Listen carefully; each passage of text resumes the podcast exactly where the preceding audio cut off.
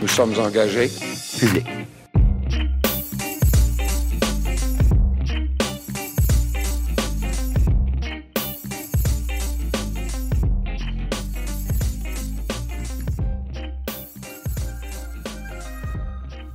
Bonjour Alexandre Leduc. Bonjour. Merci. Bienvenue. Mais- Merci, merci de me recevoir dans vos bureaux. Ça fait plaisir.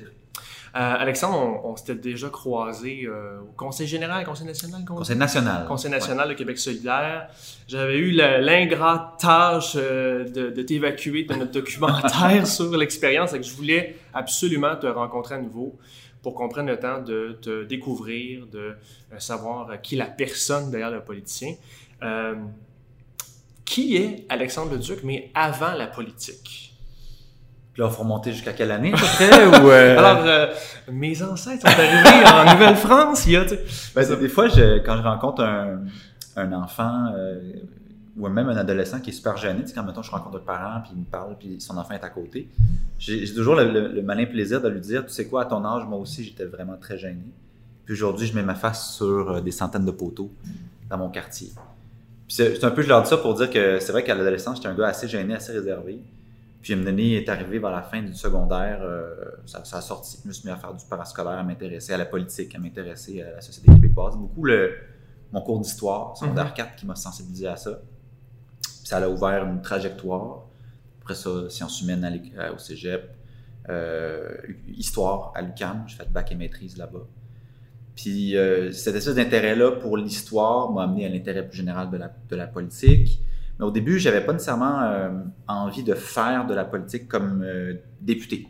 Je me disais, bon, je vais être impliqué dans les partis, dans les mouvements, je vais faire de la politique comme un citoyen, comme un militant. Ouais. Puis peut-être que plus tard dans la vie, on verra, tu sais, euh, arriver à 40, 50 ans, peu importe. Peut-être que là, je ferai de la politique euh, active, partisane.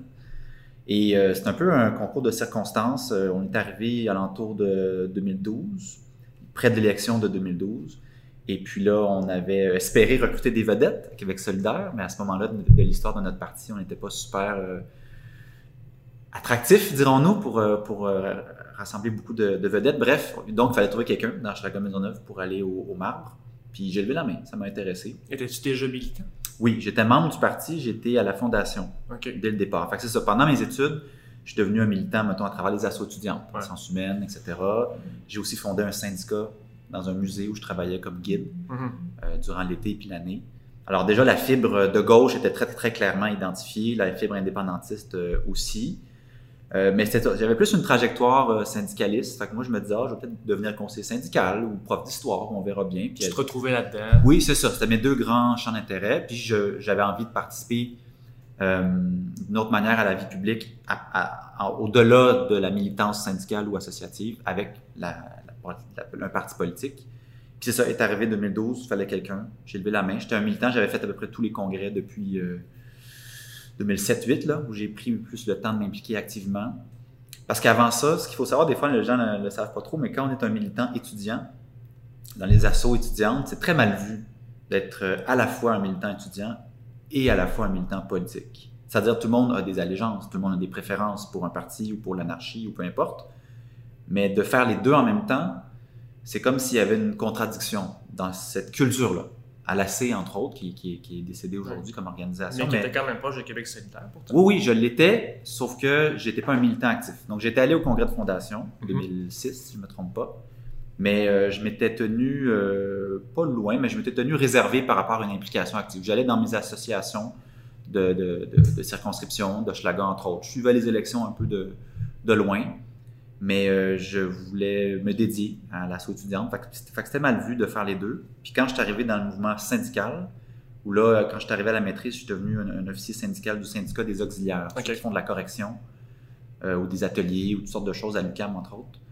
Euh, donc, quand je suis arrivé à l'UCAM, au syndicat des auxiliaires, là, la culture militante était un peu différente par rapport au parti politique, où on permettait, voire on encourageait, à la FTQ, entre autres, où on était affilié, il y avait un- une, une espèce de culture qui datait là, des années 50, de dire on encourage les militants syndicaux à faire de la politique active, peu importe les partis. Parce qu'on va aller défendre les intérêts syndicaux Exactement. dans les partis. Des travailleurs et travailleuses, puis euh, tant mieux s'il y en a plusieurs dans différents partis. Mhm. Euh, il y avait une culture aussi d'appuyer des partis politiques, ça, on- ça a évolué un peu, mais bref, de- d'encourager ceux et celles qui proviennent des rangs syndicaux, des rangs des travailleurs travailleuses, d'aller dans le milieu politique, c'était encouragé. Alors là, je disais, OK, peut-être que je peux faire à ce moment-là un peu plus les deux. Et là, je me suis mis à m'impliquer euh, plus activement dans l'association de Schlager Maisonneuve, à l'entour de ça, 2007-2008. Puis tranquillement, en approchant de 2012, à l'échéance électorale, on cherchait quelqu'un, j'ai levé la main. Donc j'ai vécu une première investiture qui a été contestée. D'ailleurs, c'était euh, une des premières à l'interne de QS. Une vraie course, parce qu'à l'époque, dans le fond, QS avait connu l'élection de 2007-2008, euh, très rapproché, hein, c'était un minoritaire à ce moment-là. Puis euh, on avait le défi à l'époque, c'était de recruter des candidats, 125. On je pense qu'on n'avait même pas réussi, euh, ou pas tout à fait. Là. On était proche, mais on n'avait pas 125 candidats en 2007 et 2008. Fait qu'on n'était pas dans une dynamique de devoir gérer des gens qui voulaient la même, le, même siège de candidat ou candidate, on était plutôt dans une dynamique de trouver du monde. Distribuer les Exact. Alors là arrive 2012, et puis on est deux à vouloir se présenter ici. Puis le parti avait plus, jamais vraiment connu ça, une course à l'investiture en bonne uniforme, fait qu'on a un peu bousculé euh, les choses. Il a fallu qu'on donne des règles, qu'on, qu'ils suivent ça un peu, puis ça s'est somme toute bien passé. Mais ça, avait, ça a été ma première expérience vraiment plus partisane où j'ai pu faire un pont entre mon expérience militante à l'UQAM, autant associative que syndicale, parce que quand tu te présentes une investiture, ben, d'abord, tu, tu, vérifies ton, ton réseau d'appui. Qui, qui, je connais dans le quartier? Sont-ils prêts à prendre une carte de membre de QS? Tu, tu, te sers de ton réseau, puis ton réseau te sert en même temps, dans le sens où ton but comme candidat, c'est d'élargir les appuis mm-hmm. à ton parti. Puis, ben, tu as des amis avec qui tu as fait des batailles euh, dans le temps des assauts, dans le temps des syndicats, puis que tu côtoies encore de temps en temps, puis tu les appelles. Tu dis, hey, euh, je me présente à l'investiture, ça va être contesté, ça te dérangerait-tu de prendre une carte? puis de, de venir m'appuyer? Puis, ouais, ouais, Québec solidaire, j'ai toujours été sympathique ou j'ai toujours voté pour eux. Mais là, c'est un ami, quelqu'un de proche que tu connais qui se présente, le geste de prendre la carte politique euh, est plus facile à faire parce qu'on est dans une époque où la, la, prendre une carte d'un parti politique, des fois, ça, ça peut être perçu comme quasiment un contrat de mariage. Moi, j'ai eu plus de facilité dans mon parcours politique à avoir un don, à aller solliciter un don, des fois jusqu'à 50 pièces, que signer une carte politique à 5 dollars c'est beaucoup plus facile. C'est surprenant. Ouais, puis il y a des gens pour qui c'est un problème au travail, on veut pas s'afficher, on sent que c'est. Oui, effectivement. Ou on, pense qu'il faut connaître le programme de A à Z ou adhérer au programme de A à Z. J'adhère pas à tout le programme, je le connais pas. Euh. C'est ça. Donc, je ne prendrai pas de carte, mais je peux, tu peux te donner 50 pièces si tu veux de, de, là. Ah, OK. C'est une façon que la politique a évolué. Le, parti politique est, est moins perçu, malheureusement, comme un vecteur de changement. Je pense que c'est un peu ça qui anime QS, surtout depuis l'arrivée de Gabriel Naud-Dubois puis de, cette génération-là, la génération 2012, euh, de vouloir vraiment faire du parti un mouvement. Bon, certains diront que c'est un terme galvaudé. Ça a toujours été un peu. Ça a toujours été un peu, mais je pense que dans son organisation, ça l'était pas oh, encore. Et là, on a atteint, ou en tout cas, on essaie d'atteindre ce stage-là, quand on a commencé à faire des manifestations sur nos propres bases, entre autres pour la démission de Gaétan Barrette dans le cadre du dernier mandat, sur le climat. Fait que ça, c'était nouveau. On n'avait jamais fait ça. ma connaissance. On participait à d'autres manifestations. Exact. On avait un contingent. Mais que nous, on organise avec les trajets, les pancartes, le camion de son, on, le sait qu'on était capable de le faire. on avait des ressources, des gens mm. qui avaient déjà fait ça. Mais c'est un, un, un, pari parce que s'il n'y a personne qui se pointe à ta manifestation, évidemment, c'est toi qui pâtis. Toi qui sors mal. C'était quoi le, le rationnel pour dire c'est le temps de faire ça? C'était de, démontrer qu'on devenait un mouvement, puis qu'on invitait les gens à joindre Québec solitaire, pas juste pour signer un 50$ par année comme don, mais aussi pour participer à, justement un mouvement qui allait changer le Québec, qui allait influencer le Québec. Alors, euh, c'est l'espèce de un pied dans les urnes, un pied dans la rue, là, mm-hmm. qui est un vieux euh, dicton qui était à l'UFP à l'époque, à l'Union des forces progressistes, mais qui, qui est resté informellement à QS depuis, mais qu'on n'avait jamais réussi en tout cas à mettre en pratique. Puis là, on, on, le, on le teste. Fait que ça, c'est intéressant parce que moi, je l'ai vécu à, tous les paliers. Je l'ai vécu comme, comme simple membre de la fondation, puis jusqu'à peu près 2008. Euh, après ça, comme militant actif de 2008 à 2012. Puis après ça, comme candidat. Euh, puis là, je, je le vis maintenant comme député. Là, il y a un quatrième stade, mais, mais ça a été comme une, ça a été une vision intéressante parce qu'il y, y, a vraiment une approche euh, très particulière à chaque fois, à chaque étape. Le, le, puis celle qui m'a le plus animé, en quelque sorte, c'était celle du, euh, du, passage entre le, militant au candidat. Ben, évidemment, quand tu restes, quand, tu deviens candidat, tu demeures un militant. Surtout quand tu perds, ce qui a été mon cas. ce qui a été mon cas à deux reprises. Donc, j'ai perdu en 2012 et en 2014. Mais tu restes, euh, comment je te dirais, une espèce de figure publique. Tu deviens un symbole? Je sais pas si c'est le, le mot exact, le symbole. Le terme que j'avais utilisé en, en 2014 après la défaite, puis qui- là, on, on- on a commencé un cycle de quatre ans. Ouais. J'avais dit on va devenir l'opposition officielle d'Hochelaga Maisonneuve. Parce que, bien sûr, c'était pas le PQ qui était au pouvoir, c'était Oui. les libéraux, mais c'était Mme Poirier, c'est le PQ qui, était, qui avait gagné dans Hochelaga Maisonneuve. Puis moi, je voulais qu'on demeure actif comme association, bien sûr pour le parti, mais pour suivre ce qui se passait ici, puis questionner un peu les prises de position. Fait qu'on voulait devenir l'opposition officielle d'Hochelaga Maisonneuve. Ça te garde sur le terrain, Exact. tes contacts, tu fais des, des- des communications dans les médias. Exact. Ça a eu un double tranchant, par exemple, Ah parce que, comme j'avais passé très proche quand même en 2014, il me manquait 1000 voix. C'était bon, bon deuxième. là. La course avait été assez serrée. Comme j'étais passé proche, comme j'avais planté l'idée de l'opposition euh, officielle du quartier, beaucoup de gens s'attendaient, avec raison probablement, à ce que je sois aussi présent Hmm. que la députée en fonction. Fait que assez tôt, j'ai commencé à me faire dire comment ça se fait que je t'ai pas vu à telle soirée, à tel rassemblement, à telle formation? J'imagine qu'il fallait que tu manges, puis t'as une famille en plus. Il fallait que je travaille, j'étais conseiller syndical à la FTQ, ça prenait du temps, puis moi je trouvais que je, m'impliquais quand même beaucoup, puis j'allais à plusieurs affaires, mais quand Fait que déjà là, on pourrait parler après d'être député et parent, mais déjà Ouais. là, comment tu conciliais les deux? Tu, tu, tu- tu choisis certains moments où tu dis, ça là, faut vraiment pas que je le manque. Ou ce qu'on réussissait à faire aussi, c'était d'avoir une équipe. Donc moi, j'étais pas tout seul dans cette aventure-là. Mhm. J'avais réussi, je pense, à créer un beau noyau alentour de l'association. OK. Puis quand il y avait un événement où je pouvais vraiment pas aller, mais on essaie de voir s'il n'y avait pas un collègue dans l'équipe qui lui pouvait au moins y aller. Bien sûr qu'il allait pas faire un speech ou flasher avec un gros macaron, je représente Alexandre Leduc, mais il allait avoir été là, parler un peu, puis avoir retenu l'information de ce qui s'est dit Ouais, ou ce qui ouais, s'est passé. ouais. ce une qui est le- présence. Exact, ce qui est le plus important, puis qui me tient informé si jamais ce dossier-là revenait plus tard, que j'ai pas l'air d'un d'un innocent. T'es qui sait- connecté. Exact, Ouais. qui sait pas ce qui se passe.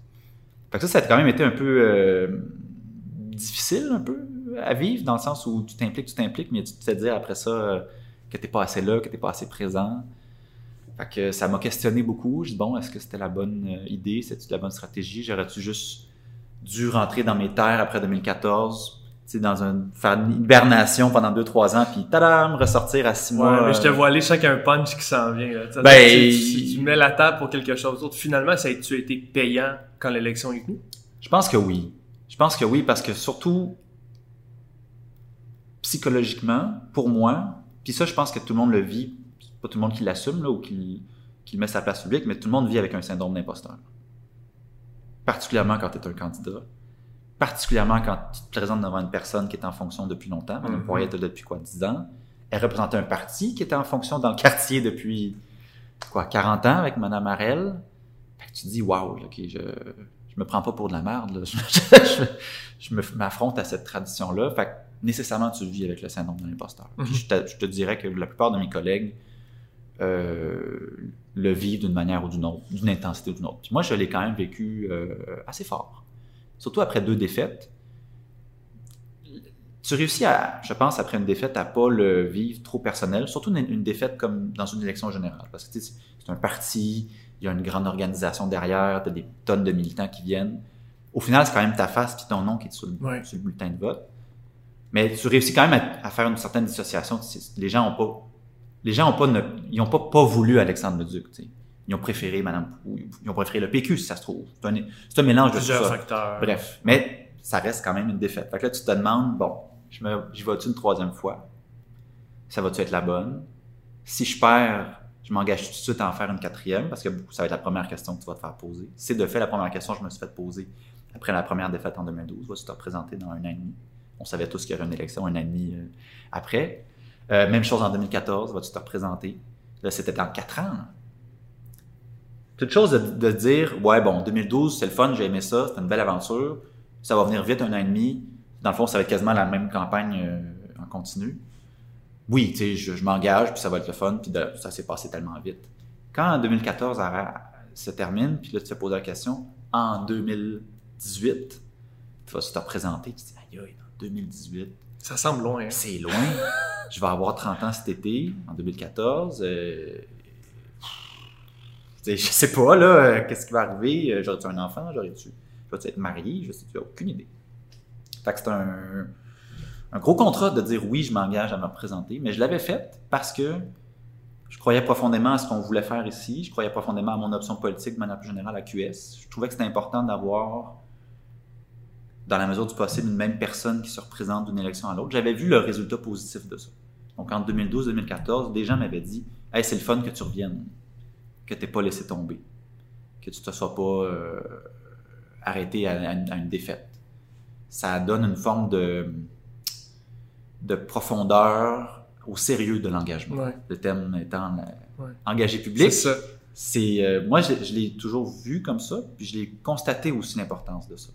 Puis à la limite, moi je suis juste un junior par rapport à ça parce qu'une une Manon Massé qui s'est fait élire à une cinquième tentative. C'est fascinant. Qu'est-ce que ça démontre comme profondeur de ton engagement quand tu retournes une cinquième fois? Ben, laisse-moi te poser une question niaiseuse. Euh, pourquoi pas juste se présenter un mois avant l'élection quand à part, puis lever la main et dire j'y vais? Pourquoi tu mettrais l'énergie euh, des années à l'avance, ou du moins des mois à l'avance avant une élection? Pourquoi pas juste, tu pourrais euh, mettre plus de temps sur ta vie personnelle, écouter plein de séries de télé, euh, euh, passer- puis c'est, c'est crève-cœur, puis j'ai une petite fille aussi, mais passer plus de temps avec tes enfants, Ouais. tu sais. Pourquoi t'as senti, c'était quoi la différence entre, dans le fond, rester chez soi, retentir juste à l'élection, puis ce que t'as semblé faire, être plus présent, t'as, t'as, ce que t'as cherché, ce que tu me décris, là, c'est de, d'être là en permanence, quasiment? C'est une excellente question, puis je pense que c'est la première fois qu'on qu'on me la pose dans cet angle-là. Puis il y aura certainement plusieurs éléments de réponse. Je commencerai probablement par euh, la gang. Puis je fais une mini parenthèse. Moi, je trouve qu'un de mes, un de mes, un des défauts d'être député, c'est que je les vois presque plus. Ma gang de Mmh. l'association. Ah. J'ai- Ben, c'est impossible. T'as un bureau ici, qui viennent ici? Ouais, mais c'est pas, pas légal en fait. Ils Ah, peuvent, ah, ils oui, peuvent pas faire de réunion Ouais. ici. Ce serait commode, hein? Ils peuvent pas. Ils peuvent venir, bien sûr, là, saluer, ça arrive de temps en temps, mais ils pourraient pas organiser une, une activité ou une, une réunion formelle Bon à savoir. de l'association dans le bureau. Ça serait une utilisation, bon, etc. Vous Excellent. connaissez- Vous connaissez la chanson. Euh, mais non, mais c'est ça, c'est avec eux que j'ai, qu'on a tout, que j'avais gagné l'investiture en 2012, que j'avais fait l'élection de 2012, l'élection de 2014. C'est avec eux qui m'avaient, qui m'avaient beaucoup aidé. Autre petite parenthèse, je m'étais présenté porte-parole président du parti en 2013. Mmh. J'avais perdu contre mon ami Andrés Fontesilla. Aujourd'hui, on se retrouve les deux à travailler ensemble à l'Assemblée, c'est merveilleux. Mais bref, c'était toute cette gang-là, le noyau dur, avec qui on avait tout construit ça. Et euh, ben là, c'est plus possible. là. Je veux dire, le, le voyage Québec-Montréal. euh, j'ai- eu le temps d'aller à une seule réunion depuis mon élection. C'est parce que l'Assemblée n'avait pas encore été convoquée. Si on faisait le bilan, là. Mais sinon, c'est tough. J'ai un de mes attachés qui assiste aux rencontres de l'association, Ouais, ouais, puis ouais. qui fait le lien, qui vient lui-même de l'association à la base. C'est intéressant, mais moi, je trouve ça, que c'est ça qui est dommage. La gang qui t'envoie là, dans le fond, tu sais, ceux qui ont mis le, le jus de bras, évidemment que c'est le quartier, hein, c'est les gens qui votent pour toi, mais ceux qui font que c'est possible, tu, euh, tu les vois presque plus. Fait grosso modo, ça t'aide à établir des liens, bâtir ton mouvement local? Oui, je pense que ça serait une bonne description. Bâtir un mouvement local, pourquoi tu restes impliqué aussi entre les élections, c'est c'est la même raison pour laquelle tu te présentes dans le fond, c'est quand tu, tu crois à la, à, la, à la cause au sens large. Ouais. Tu penses qu'il y a quelque chose à faire, tu penses qu'il y a quelque chose de mieux qui est possible.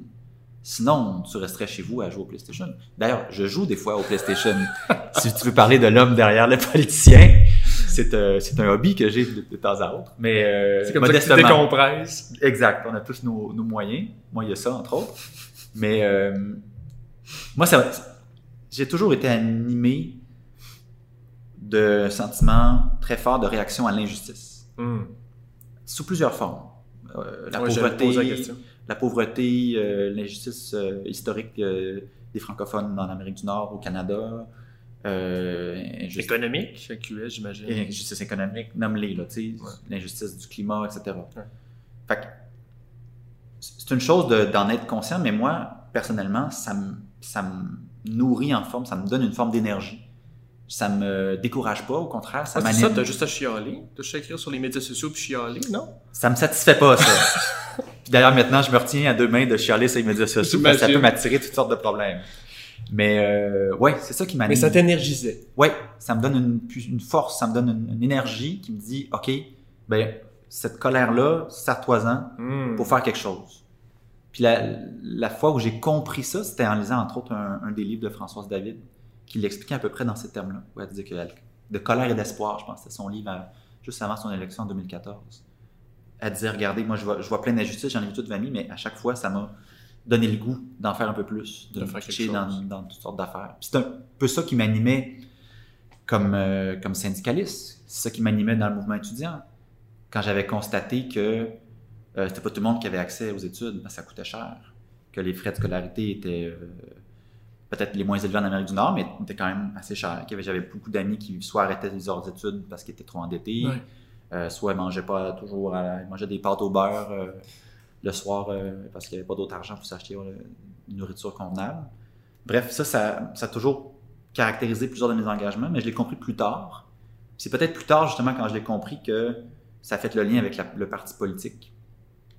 Parce que l'implication dans un mouvement social, que ce soit le mouvement étudiant, le mouvement des femmes, le mouvement communautaire, nomme-les toutes, tu as toujours une action forte de premier niveau, Mhm. contact avec le problème directement sur le terrain, mais tu n'as pas le, le- le pouvoir de changer la structure, de changer le financement, de changer la loi. Tu peux faire des recommandations, mais c'est pas toi qui la détermine.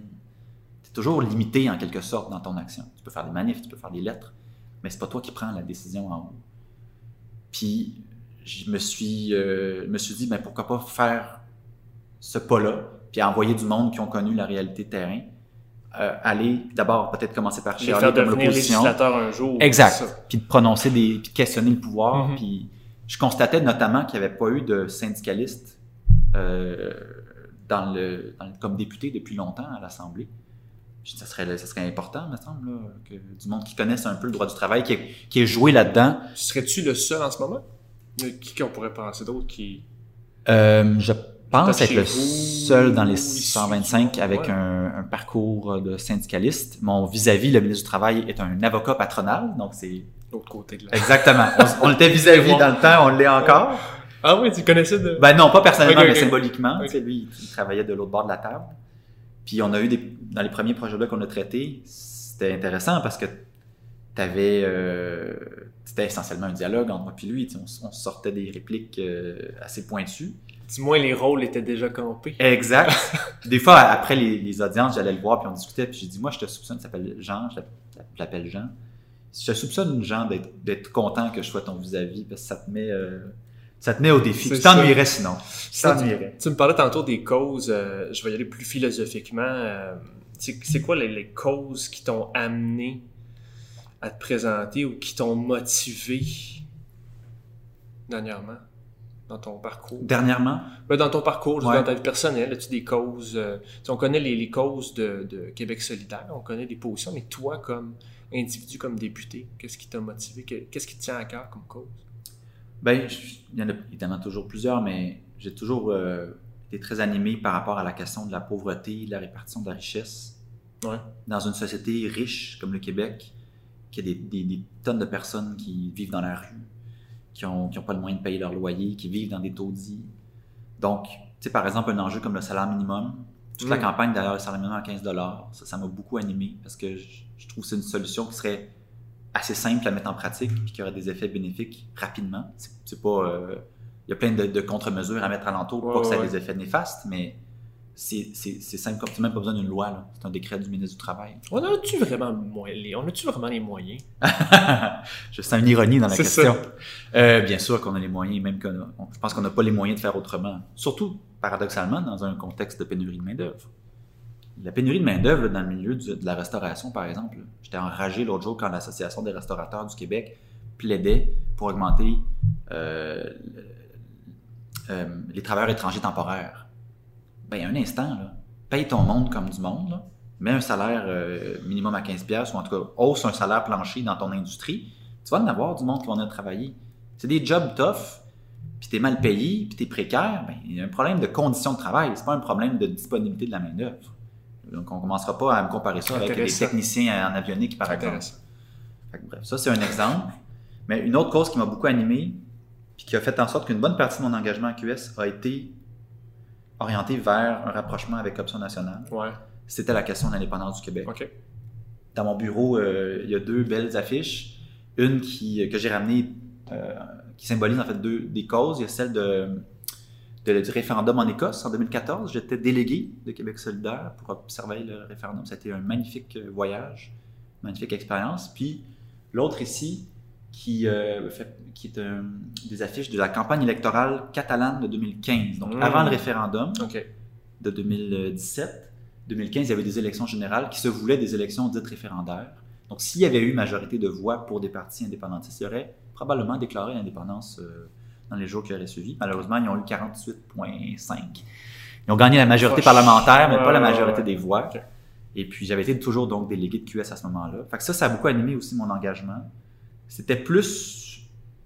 Tu sais, je peux pas dire que je constatais au quotidien l'effet néfaste de, de l'État canadien dans, nos, dans notre quotidien. Fait que Moi, t'es pas comme. euh, toi, t'es pas un, un angry péquiste qui, euh, qui vautre, qui se vaut dans la, la colère contre le Canada les Anglais. Pas tant. Moi, j'ai toujours été de l'école euh, de dire que le Canada, c'est un beau pays, c'est juste pas le mien.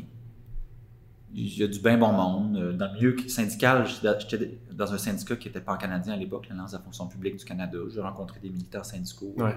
avec qui on partageait plein de choses. Mais, tu on discutait, puis on tu, tu saisissais que t'étais pas dans la même réalité. Comme si je jaserais euh, si- avec un syndicaliste américain, à la limite, ou un syndicaliste français. C'est une autre société. Exact. Alors, c'est un peu dans ce sens-là que moi, mon, mon indépendantisme s'ancre.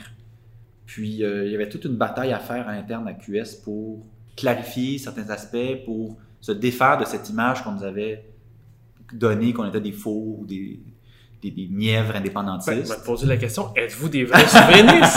Ben là, oui. Puis toute cette idée-là de se rapprocher d'Option nationale, avec qui j'entretenais beaucoup de liens, j'avais Ouais. croisé du monde dans ces deux voyages-là, donc Éco- Écosse et Catalogne, j'avais été dans plein de conférences avec eux.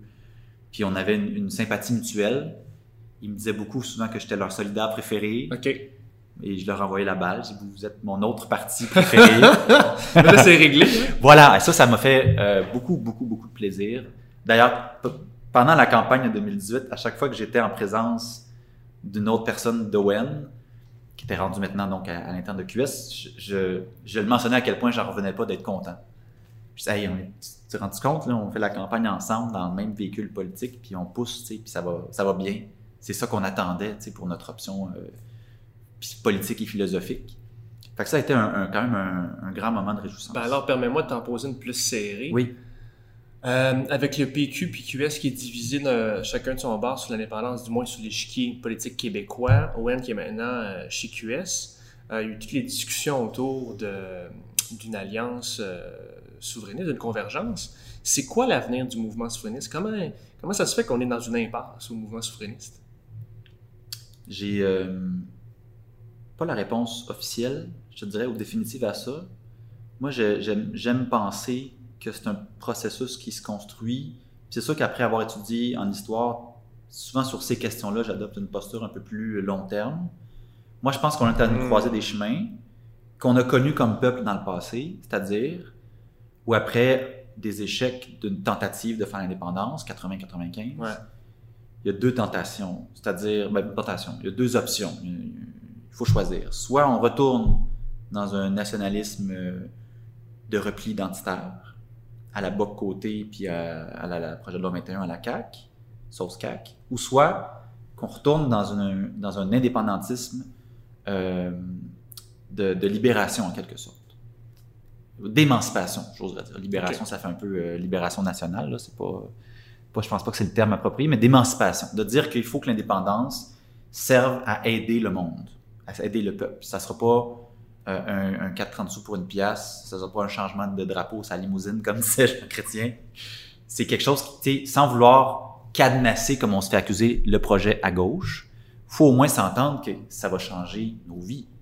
Tu sais, il va y avoir des choses qui vont évoluer, puis qu'on va s'en servir comme moteur pour nous donner plus de droits, puis pour régler des problèmes au Québec. Ouais, ça, ça change quoi l'indépendance? Ben, mon Dieu. Qu'est-ce que ça donne?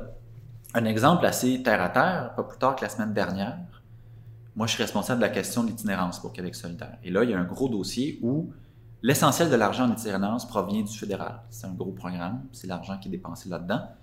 Mais euh, le Québec a toujours eu une approche particulière pour gérer la question de l'itinérance, de concertation. Les groupes se sont parlé, se sont entendus sur une façon d'approcher le système et de justement pas avoir juste un objectif chiffré de il faut 50% moins d'itinérants l'année prochaine. C'est trop simpliste. ça prend pas en compte toute la question euh, des gens qui sortent, qui reviennent de la rue, qui, de la prévention de l'itinérance. Si tu fais juste, ta- si tu fais juste construire trois- une coupe de maisons pour staller les itinérants là, puis avoir un beau bilan prochaine élection, ok. regardez, j'ai moins d'itinérants dans la rue, t'as pas réglé le problème. Tu t'as mis un pansement, mais il va, il va réapparaître. Bref, au Québec, il y a cette concertation-là, avec des règles particulières, que le Canada ne reconnaît pas.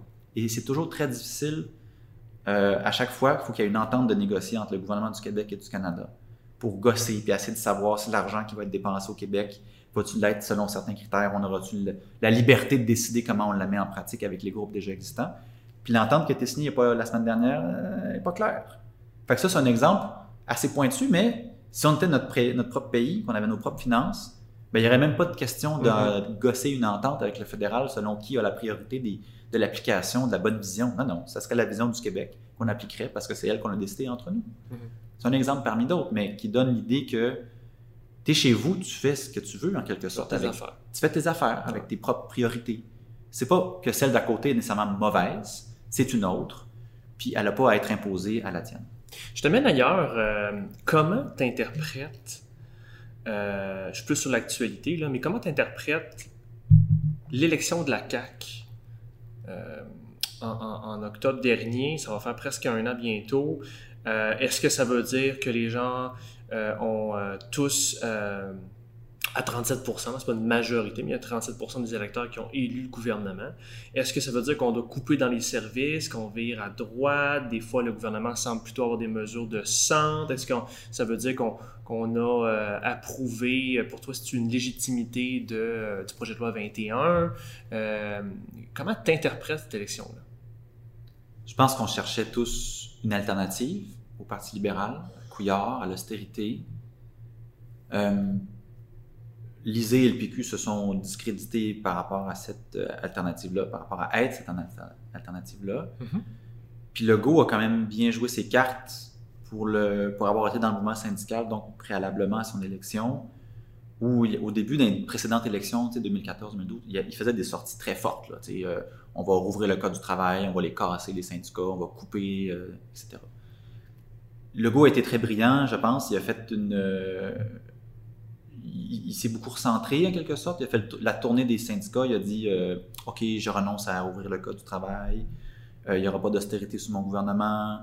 Il a, été très prudent. Puis c'était pas évident pour lui parce qu'à l'intérieur de son parti, il y avait quand même la frange des, des adéquistes, un peu plus doctrinaire. Il était très prudent là-dessus. Fait ça l'a probablement aidé à pas trop faire de vagues, à pas trop se prononcer sur une tonne de sujets. Dans le fond, le gars, son programme n'était pas euh, très pointu. Là. C'était assez vague. C'est un bon gouvernement, euh, on vous dérangera pas trop, puis vous serez pas, tu sais.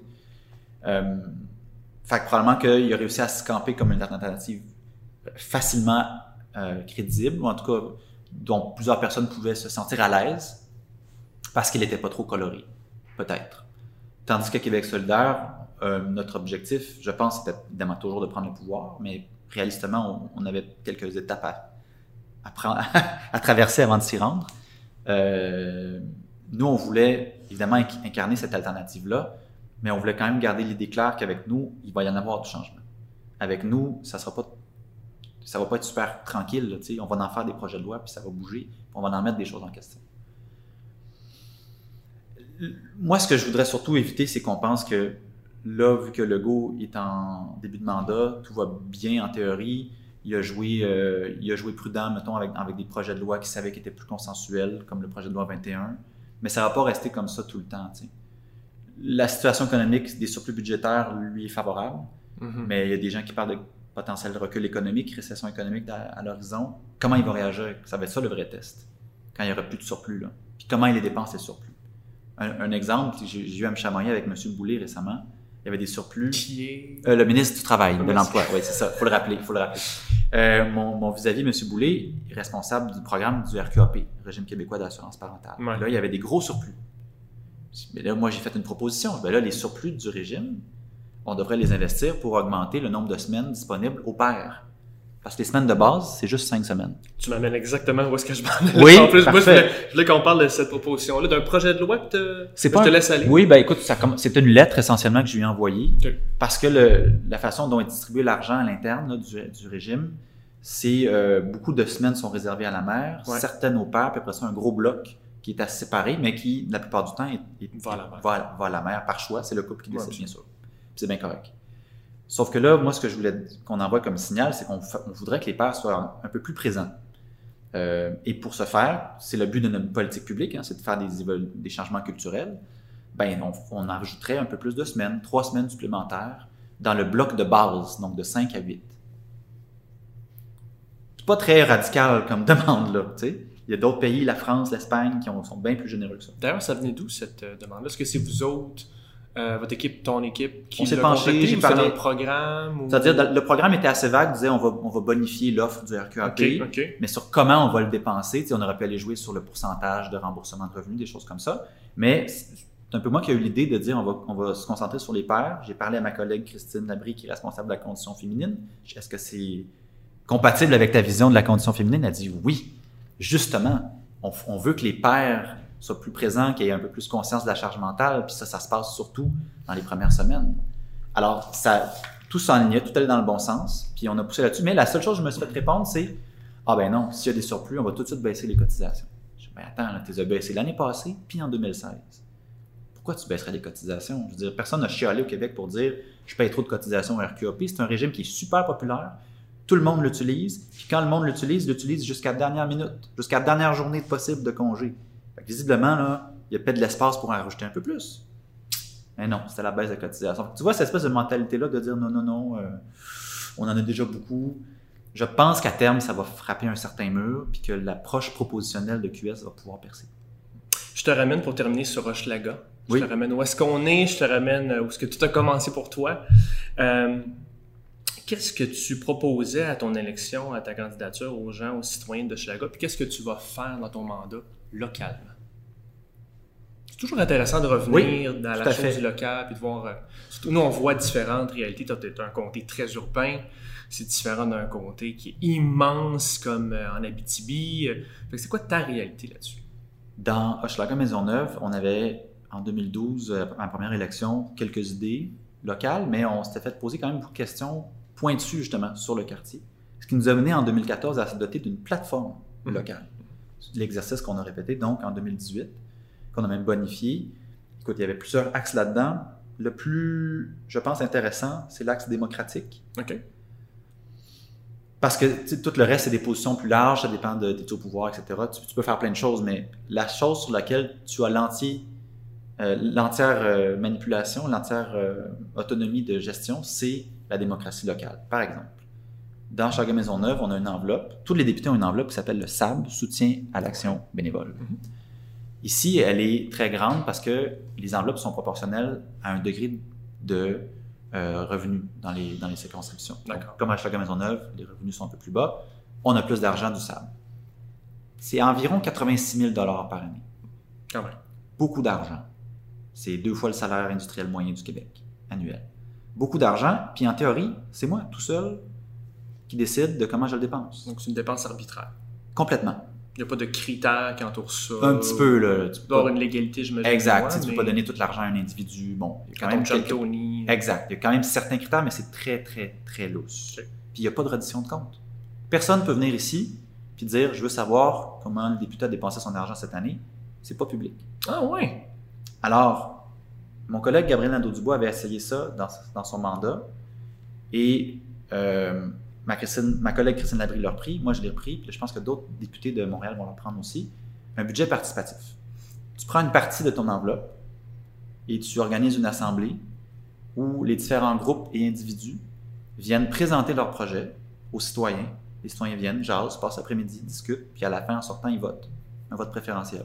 Comment ils pensent qu'on devrait prioriser la distribution de cette enveloppe-là? Puis tu fais ton décompte, puis voilà, la population t'a accompagné, en fait, a décidé de comment dépenser une bonne partie de cette enveloppe-là, qui est plus dans ta seule, euh, dans ta seule ressort. Ça, c'est un élément assez fondamental de mon, ma plateforme locale qui a, qui a marqué des bons points, je dirais, aussi pendant l'élection. Les gens euh, étaient curieux, ils disaient « Ah, c'est intéressant. euh, Ils n'avaient pas entendu parler de ça nécessairement avec mon collègue de Gouin, Gabriel, mais on était les seuls à proposer ça. Il n'y a personne à la CAQ, aux libéraux, ni au PQ qui va euh, avoir une option comme ça. Peut-être que dans le futur, ça va se populariser, ça serait mon souhait. Mais euh, ça, c'était nouveau. tu sais. On va vous demander votre opinion, pas juste aux 4 ans, mais là, à chaque année, il va y avoir une portion dont vous allez venir vous présenter. Certains groupes communautaires vont trouver que ça leur demande plus de travail. Ils ont raison.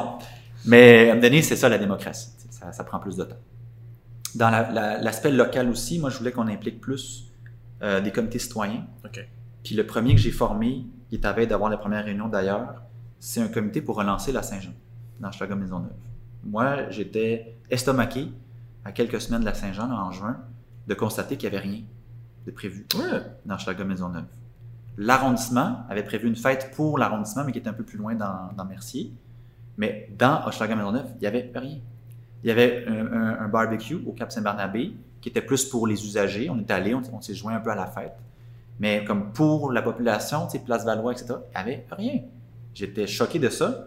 Mais j'ai dit, ben voilà, ça va être ça notre premier comité citoyen. Puis en plus, tu es député provincial. Exact. Fait que- Fait que là, on a commencé à travailler, on a, on a appelé des partenaires, Ouais. on, va, on va se réunir avec les citoyens, entre autres, pour voir ben, à quoi on pense, à quelle ampleur. Soit on commence pour une première année avec quelque chose un peu plus petit, Mhm. quitte à ce que ça grandisse dans, les, dans le futur? Mais là, on, on va demander, parce que ça peut, ça peut pas juste être moi puis mes trois attachés, euh, mes quatre attachés, on, est- on a une, une fille aussi à temps partiel. Ça peut pas être moi mes Qui attachés. ça, organise qui gère ça, ça n'a pas de bon sens. Fait qu'il faut qu'il y ait des, des gens, des bénévoles. Ouais. Là, ben, c'est ça. Premier comité citoyen qui va se pencher là-dessus. Un autre comité citoyen qu'on va former aussi sur les médailles. ça, c'est un aspect que je trouve à la limite un peu cocasse de mon métier, là, mais on a le pouvoir de décerner des médailles. La médaille de l'Assemblée nationale, Ouais. qui doit provenir de notre budget. Fait que si t'en donnes 50, mais tu as moins d'argent pour le café, mettons. Euh, mais bref, ça aussi, je trouve ça bizarre d'être moi tout seul à donner des médailles. Ça peut devenir une espèce de joujou euh, pour aller chercher des appuis ou des votes ou, tu sais, marchander quelque chose. Très peu pour moi. Fait encore une fois, on fait appel à des citoyens. On va former un comité de citoyens.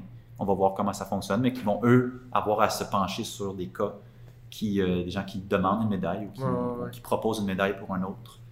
Parce que c'est toutes des décisions que je trouve que c'est bizarre qui me reviennent à moi tout seul. Euh, déjà que je, je- je suis devenu un peu mal à l'aise d'être devenu patron, là, comme député, un ancien Un ancien syndicaliste syndicaliste, oui, c'est ça. devient patron. Puis Là, on négocie une convention collective en ce moment. Donc Est-ce que tu t'adaptes encore à ton titre et rôle de député? Oui, mais je te dirais que l'adaptation euh, va bien. L'adaptation de la vie familiale s'est bien passée dans la première année. Je pense que ça va suivre son cours. L'adaptation euh, au quotidien, c'est le fun. Dans le quartier, cet été, j'étais quand même assez présent. Les, les parties joueurs avec la petite, ou bref, tous les, les différents rassemblements citoyens. Les gens viennent m'aborder. Euh, ce que je trouve tough, des fois, c'est la, la- la différence entre le comté et l'Assemblée nationale. Hmm. Je m'explique. À l'Assemblée, c'est trois jours semaine, hein, les mardis, mercredis, jeudis. Ouais. C'est complètement fou. Ça n'a aucun bon sens. C'est non-stop. C'est 10 gens heures, savent 12 pas, heures par jour, pas de pause. Si tu as, 15 minutes pour manger, t'es bon.